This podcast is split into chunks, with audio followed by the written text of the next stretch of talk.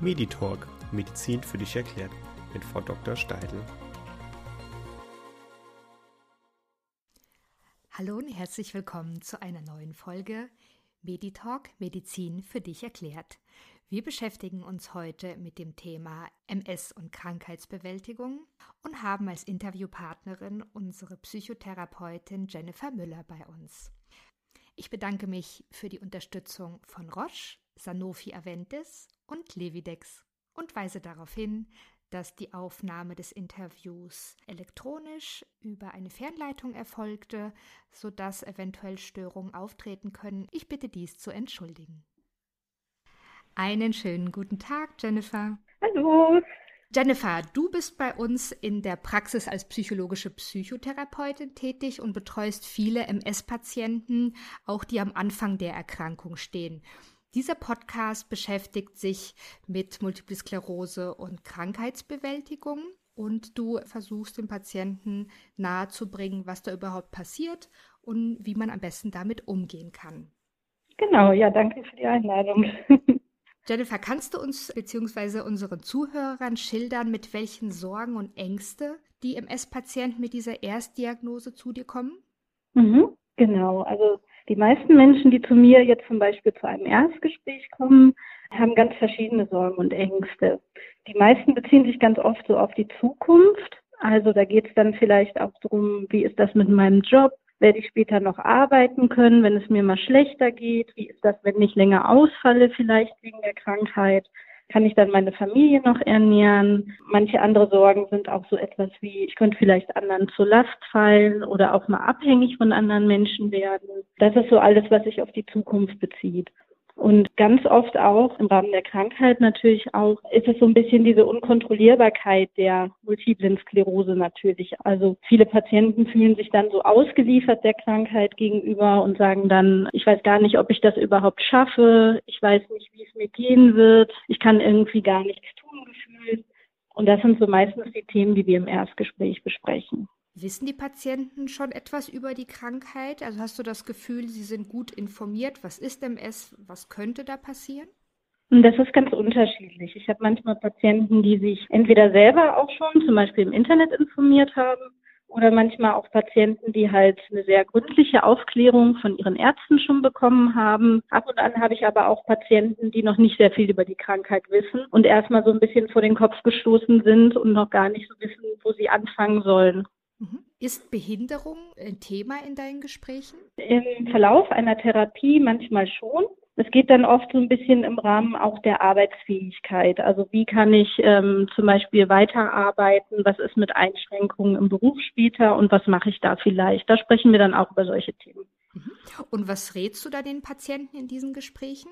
Also wenn wir jetzt in puncto auf Arbeitsfähigkeit zum Beispiel sprechen, da schauen wir auch immer mal gerade im Hinblick auf einen Betriebsrat zum Beispiel, dass man sich auch an diesen wenden kann. Ich kann als Psychotherapeutin da leider oft nicht so gute Hinweise geben, weil es kommt ja auch ein bisschen immer auf den Betrieb an, wo man angestellt ist. Und ich kann aber mit den Patienten zum Beispiel auch das Für und Wider von verschiedenen Aktionen einfach besprechen. Also es ist ja immer sehr individuell und da gucken wir einfach mal, was spricht dafür, was spricht dagegen. Vielleicht bei Patienten, die auch schon etwas älter sind, vielleicht eine Art Frühberentung. Und dann kann ich mit ihnen einfach mal eine Pro- und Kontraliste machen.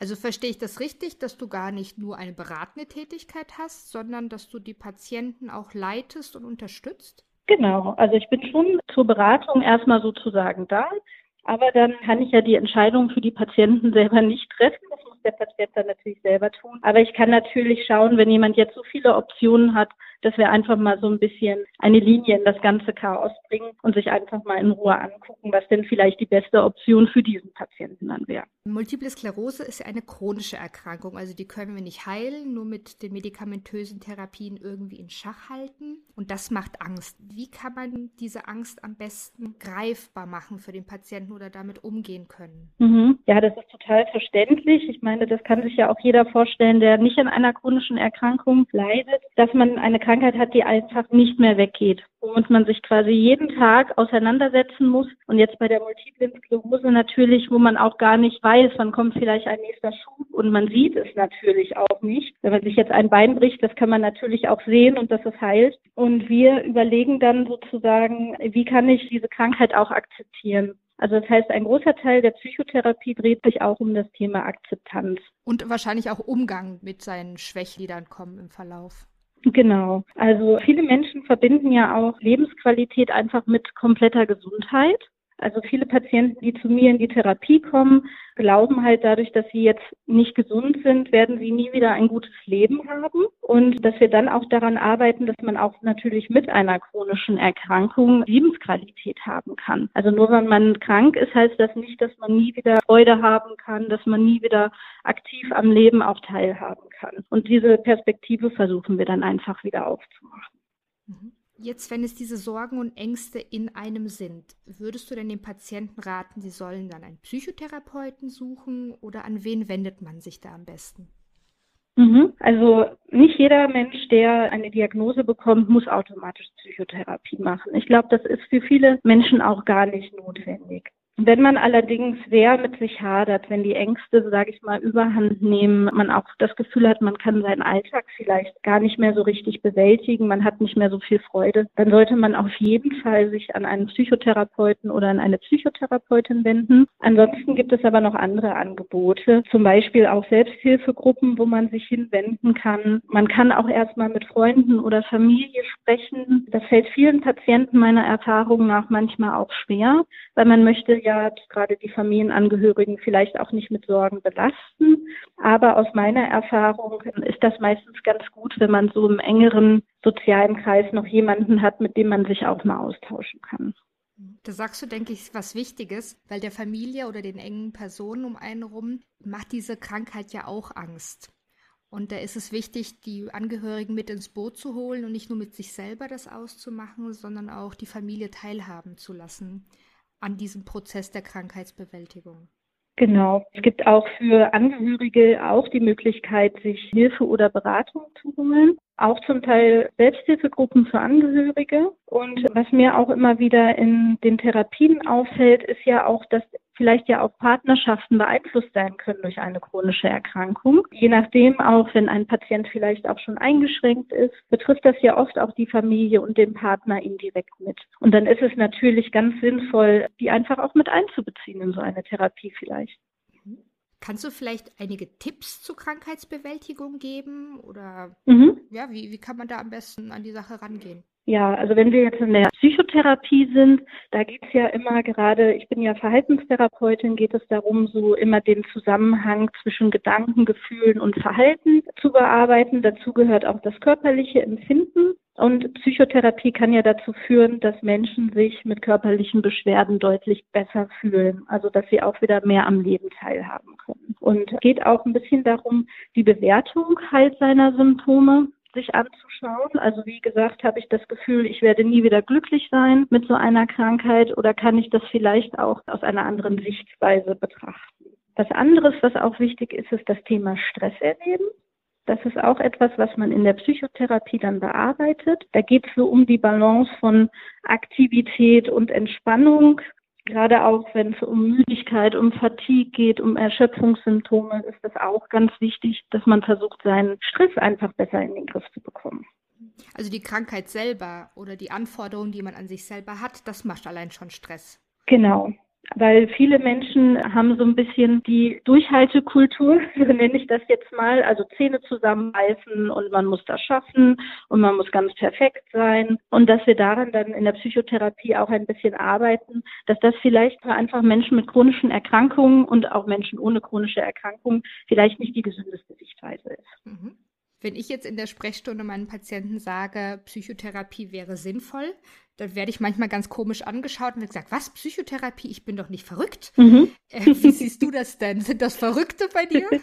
Also die Erfahrung mache ich tatsächlich auch. Da geht es mir genauso wie dir. Also viele Patienten fühlen sich in der Psychotherapie erstmal falsch. Die kommen dann zu mir ins Gespräch und sagen, ich habe ja nichts am Kopf, ich habe ja was Körperliches. Und Dann sage ich den Patienten aber auch, dass es einfach auch Studien gibt, die belegen, dass Psychotherapie dazu führen kann, dass Menschen mit körperlichen Beschwerden sich besser fühlen und eben wieder mehr am Leben teilhaben können. Also Psychotherapie kann jetzt natürlich nicht die Krankheit per se verändern, aber wie gesagt, das Wohlbefinden und wie ich damit umgehe, das auf jeden Fall. Und da auch einfach mal zu besprechen, ob man quasi den Ansatz wählt. Einfach mal zu schauen, wie kann ich denn vielleicht wieder mehr Lebensfreude oder mehr Zuversicht auch bekommen. Also im Prinzip hilfst du dem Patienten, den Blickwinkel zu verändern, um die Krankheit oder die Situation mit der Krankheit anders wahrzunehmen und zu erleben. Genau, das ist richtig, ja. Und mit diesen Tipps, was ich gefragt habe, also viele denken, ja, sie gehen jetzt zum Psychotherapeuten, der gibt mir jetzt ein Köfferchen in die Hand, da sind ganz viele Vorschläge, Flyer, sonst irgendwas und damit kann ich dann irgendwie durchkommen. Ähm, ich glaube, das ist eine ganz schlechte Vorstellung, die so im Volksmund auch kursiert. Du gibst eher diese Hilfe zur Selbsthilfe an die Hand. Ist das richtig? Genau, das ist richtig. Das hast du schön gesagt. Das ist genau der richtige Ausdruck, in Hilfe zur Selbsthilfe. Weil ähm, es gibt so einen Vergleich, wenn man zum Beispiel jetzt einen Berg besteigen möchte, ja, dann ähm, geht man vielleicht irgendwo in die Schweiz oder nach Österreich und dann hat man manchmal so einen Bergführer dabei. Ja, also man weiß, man möchte da oben auf den Gipfel kommen und bucht sich jetzt jemanden dazu, der quasi, der kennt den Weg gut, der kennt die ganzen Gefahren, der weiß auch, was für eine Ausrüstung man mitnehmen muss. Und ich bin dann quasi so ein bisschen in der Rolle dieses Bergführers. Ich helfe den Patienten an den Gipfel, also sein Ziel zu kommen. Was ich aber nicht machen kann, ist natürlich den Patienten dort hochzutragen. Und das heißt, der Patient, der muss selber auch Ausdauer haben oder trainieren, der muss den Weg auch selber beschreiten, der muss sich auch Möglichkeiten für sich überlegen. Und da können wir uns wie so eine Art Team ansehen, was dann gemeinsam sozusagen auf den Berg geht. Und es gibt auch manchmal Hausaufgaben, habe ich gehört. genau. Ich nenne das tatsächlich aber nicht Hausaufgaben in der Therapie, weil das eben äh, viele Menschen verbinden mit Hausaufgaben ja so die Schulzeit und vielleicht auch schlechte oder so etwas. Ähm, also ich verbinde das eher so ein bisschen als Therapieaufgaben, weil es bei mir gibt es ja auch keine Sternchen oder Benotung dafür, ob jemand das dann macht. Aber es ist schon wichtig, zwischen den Sitzungen auch weiter an sich zu arbeiten. Psychotherapie ist in aller Regel nur 50 Minuten, circa einmal die Woche. Und das reicht halt einfach nicht aus, um sich auch ja seine Denkweise irgendwie zu verändern. Und deswegen muss man auch zwischen den Sitzungen aktiv sich auch nochmal damit beschäftigen. Sonst kann Therapie nicht so gut wirksam sein. Mhm. Wenn du mit diesem Beschäftigen, sich mit der Krankheit beschäftigen erwähnst, in diesem Therapieverlauf, wie ändert sich die Sichtweise? Jetzt hast du jemanden, der neu erkrankt ist, der ist bei dir, der arbeitet mit dir daran. Und wie verändert sich dieses Gefühl dann im Verlauf? Wird es leichter, mit der Krankheit umzugehen? Mhm. Das ist natürlich jetzt individuell für jeden Patienten. Das kann ich jetzt so pauschal nicht ganz genau sagen. Aber so aus meinen Erfahrungswerten in der Praxis ist das schon so, dass es vielen Patienten irgendwann gelingt, eben so eine Akzeptanz zu entwickeln und damit auch einfach viele negative Emotionen nicht mehr oder nicht mehr so stark zu haben. So diese Hoffnungslosigkeit und dieses Ausgeliefertsein zum Beispiel wird vielleicht etwas weniger und man bekommt auch vielleicht wieder so eine positive Sichtweise auf die Zukunft, wie das Leben halt mit so einer chronischen Erkrankung aussehen kann. Also ich kann auch aus der Sprechstunde vielleicht noch was dazu beisteuern. Nämlich sehe ich, dass Patienten unter Therapie, die auf einmal einen Stillstand der Erkrankung bemerken, also dass in den MRTs keine neuen Läsionen dazukommen, dass keine Schübe kommen, die entwickeln dann so ein Vertrauen auch in das Medikament und dass die Krankheit wirklich gut in Schach gehalten wird. Und das entlastet einen doch sehr. Mhm. Würdest du sagen, Multiple Sklerose ist anders als eine andere Erkrankung im Umgang mit der Krankheitsbewältigung? Ich denke, ja, in gewissem Grad und in manchen Teilen auch wieder nicht. Also ich glaube, es ist einfach generell halt eine chronische Erkrankung, mit der man sein Leben lang sich auseinandersetzen muss. Da hat es mit vielen anderen chronischen Erkrankungen natürlich Gemeinsamkeiten. Andererseits sehe ich oft bei Patienten auch die Ängste eben diese Unkontrollierbarkeit. Also man kann es wenig vorhersagen. Kommt jetzt ein Schub, kommt keiner und man sieht es ja auch leider nicht. Man kann es nicht irgendwie am Körper sehen, es gibt keine Symptome, was weiß ich, die, Haut wird jetzt rot oder man bekommt irgendwelche Pusteln oder sonstiges. Man kann es halt einfach nicht vorhersagen. Und ich glaube, das ist so ein bisschen das, was die Ängste vielleicht nochmal intensiver macht, gerade zu Beginn, wenn jemand ähm, das erste Mal so eine Diagnose bekommt. Und es kursiert ja auch einfach ganz, ganz ein ganz schlimmes Bild von der Erkrankung der multiplen Sklerose da draußen. Ich habe viele Patienten, die sagen, dann lande ich jetzt im Rollstuhl, ja, die haben dann direkt dieses Bild im Kopf und das muss ja sozusagen, muss ja gar nicht sein. Genau, vor allem unter Therapie haben wir ja sehr gute Erfolge, dass das ein Schreckensbild vor 30 Jahren war, mhm. dieser Rollstuhl, aber mittlerweile das wirklich sehr gut behandelbar ist. Genau, ja. Sollte dann jeder Patient mit MS sich einen Psychotherapeuten suchen und sagen, ja, das ist das, was mir am besten hilft? Oder wie würdest du unterscheiden, wer braucht das wirklich? Mhm. Also ähm, da würde ich direkt sagen, nein. Also nicht jeder, der jetzt eine MS-Diagnose bekommt, braucht direkt Psychotherapie. Das ist total individuell. Das kommt auf den Menschen an, wie man auch generell mit so einer Diagnose umgehen würde. Ich würde, glaube ich, erstmal dazu raten, wenn man sich von Ängsten gar nicht mehr lösen kann, wenn man die Krankheit einfach vielleicht über die Hälfte der Gedanken am Tag ausmacht und das über einen längeren Zeitraum. Ich meine jetzt mal mehrere Wochen bis Monate, wenn man sich gar nicht mehr lösen kann, wenn man auch merkt, vielleicht die Stimmung wird sehr schlecht, man kann sich an nichts mehr so wirklich freuen, man weiß gar nicht mehr, wie soll meine Zukunft aussehen, wird vielleicht auch lustlos und antriebslos. Ich glaube, da ist so der Punkt, wo man dann auch mal zu einem Psychotherapeuten oder einer Therapeutin gehen sollte. Hm.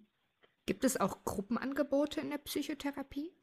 Genau, also ähm, man kann auch Psychotherapie in Gruppen machen.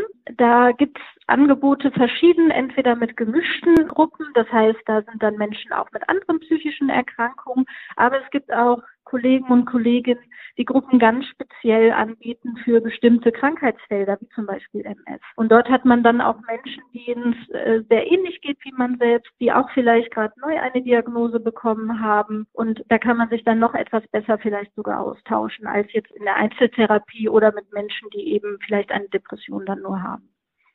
Also man fühlt sich an sich auch von den anderen Teilnehmern bestätigt mit seinen Ängsten, dass man gar nicht so alleine auf weiter Flur ist und ganz komisch ist, sondern dass andere Erkrankte die gleichen Gefühle und Ängste haben. Genau, also ich bin auch ein großer Verfechter der Gruppentherapie, weil ich auch glaube, dass das viel ausmacht. Familie und Freunde können einen halt, wenn sie selber nicht erkrankt wird, immer nur zu einem gewissen Maß verstehen. Wer die Erkrankung selber nicht hat, wird das auch nie wirklich äh, 100 Prozent nachfühlen können, wie es einem geht. Und wenn man dann jemanden hat, der selbst erkrankt ist und auch genau weiß, wovon man spricht, kann das auf jeden Fall auch sehr entlastend sein. Und das halte ich dann auch für sinnvoll. Vor allem, das ist ein direkter Austausch, das ist nochmal ein bisschen persönlicher oder auch näher an der Realität, an der Wahrheit, als wenn man nur in diesen ganzen Foren im Internet unterwegs ist. Also da sehe ich immer, dass sehr viele Unwahrheiten auch verbreitet werden, was die Patienten mehr verunsichert. Deswegen bitte sowas meiner Meinung nach äh, mit Vorsicht genießen, weil in den Foren sind auch viele sehr desillusionierte Patienten unterwegs, die an sich nur stunk machen wollen. Mhm. Ja. Also da bitte Vorsicht. Genau, da muss man generell im Internet, glaube ich, auch aufpassen. Viele Menschen schreiben ja im Internet, wenn es ihnen gerade sehr schlecht geht oder wenn man halt nicht mehr weiter weiß. Wenn es den Menschen gut geht, die setzen sich häufig nicht an den PC und schreiben, mir geht's gerade sehr gut. Und da hat man dann oft einfach ein sehr verfälschtes Bild. Ja, genau. Und so schlimm ist es dann vielleicht gar nicht, wie das dargestellt wird. Genau. Ähm, kennst du noch andere Hilfsmöglichkeiten oder Hilfsangebote für MS-Patienten? Also es gibt ja die Deutsche Multiple Sklerose Gesellschaft, die helfen ja auch bei der Vermittlung von zum Beispiel diesen Selbsthilfegruppen. Die sind auch für die Koordination zuständig. Das ist auf jeden Fall erstmal eine Anlaufstelle, wo man sich hinwenden kann, wenn man noch so gar nicht weiß, was möchte ich jetzt machen, könnte mir vielleicht helfen. Und da eben Thema Gruppen, auch Selbsthilfegruppen vielleicht in Anspruch zu nehmen. Ansonsten würde ich auch immer an die Neurologen oder an die Hausärzte verweisen, die dann oft auch gut vernetzt sind und auch Angebote vielleicht in der Umgebung kennen, wo man sich hinwenden kann.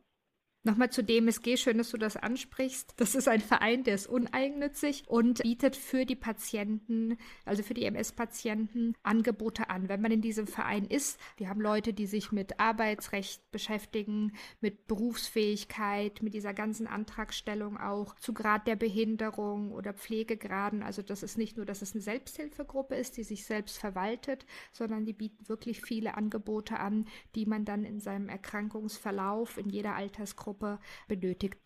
Und das schönste Programm der DMSG, das jetzt ganz neu ins Leben gerufen wurde, heißt Am Start, wobei das M und das S groß äh, geschrieben wird. Und dieses Programm bildet betroffene Multiple Sklerose-Patienten fundiert aus, dass die dann als Ansprechpartner für Neuerkrankte fungieren können.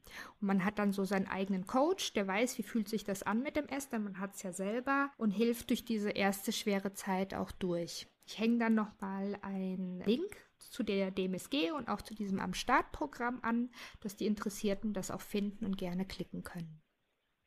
Okay, Jennifer, was würdest du den Hörern gerne noch mit auf den Weg geben, wo du denkst, das ist wichtig, dass man das vielleicht beherzigt oder weiß? Also ich würde dem Patienten gerne mitgeben Hoffnung, also einfach das Gefühl von Hoffnung, dass aus meiner Erfahrung nach es auf jeden Fall gut möglich ist, mit einer MS-Diagnose ein gutes und positives Leben zu führen. Dass das auf jeden Fall geht und dass, wenn man es jetzt gerade vielleicht nach einer Erstdiagnose noch nicht so sehen kann, was ja auch verständlich ist, es auf jeden Fall weitergehen kann und dass es sehr viel Unterstützung gibt, die man sich auch holen darf. Ich habe so viele Patienten, die sich vielleicht auch tatsächlich auch schämen, weil sie das Gefühl haben, vielleicht, warum bin ich denn jetzt krank? Habe ich irgendwas falsch gemacht? Oder ich habe ja gar kein Recht auf eine Psychotherapie, ich bin ja nur körperlich krank. Die Menschen würde ich gerne ermutigen, sich Hilfe zu holen, wenn sie das brauchen. Und es ist keine Schande, um Hilfe zu bitten und Unterstützung anzunehmen. Das wäre mir ganz wichtig. Das sind sehr schöne Worte die führen uns dann auch schon zum Ende dieser Folge. Und in einigen Tagen ist Neujahr. Also das sind wirklich diese Hoffnungen für das Jahr 2023. Das ist, denke ich, auch sehr schön, was du ihnen mitgibst. Danke. Liebe Jennifer, ich bedanke mich ganz herzlich für das schöne Interview mit dir und wir sehen uns in der Praxis. und dir auch ein schönes, frohes neues Jahr. Danke dir auch. Tschüss. Tschüss. Liebe Hörer, ich bedanke mich ganz herzlich bei euch fürs Reinhören. Schaltet auch nächstes Jahr ein bei Meditalk Medizin für dich erklärt. Mein Name ist Dr. Elvira Steidl und ich bedanke mich bei den Unterstützern Roche, Sanofi Aventis und Levidex. Bis zum nächsten Jahr.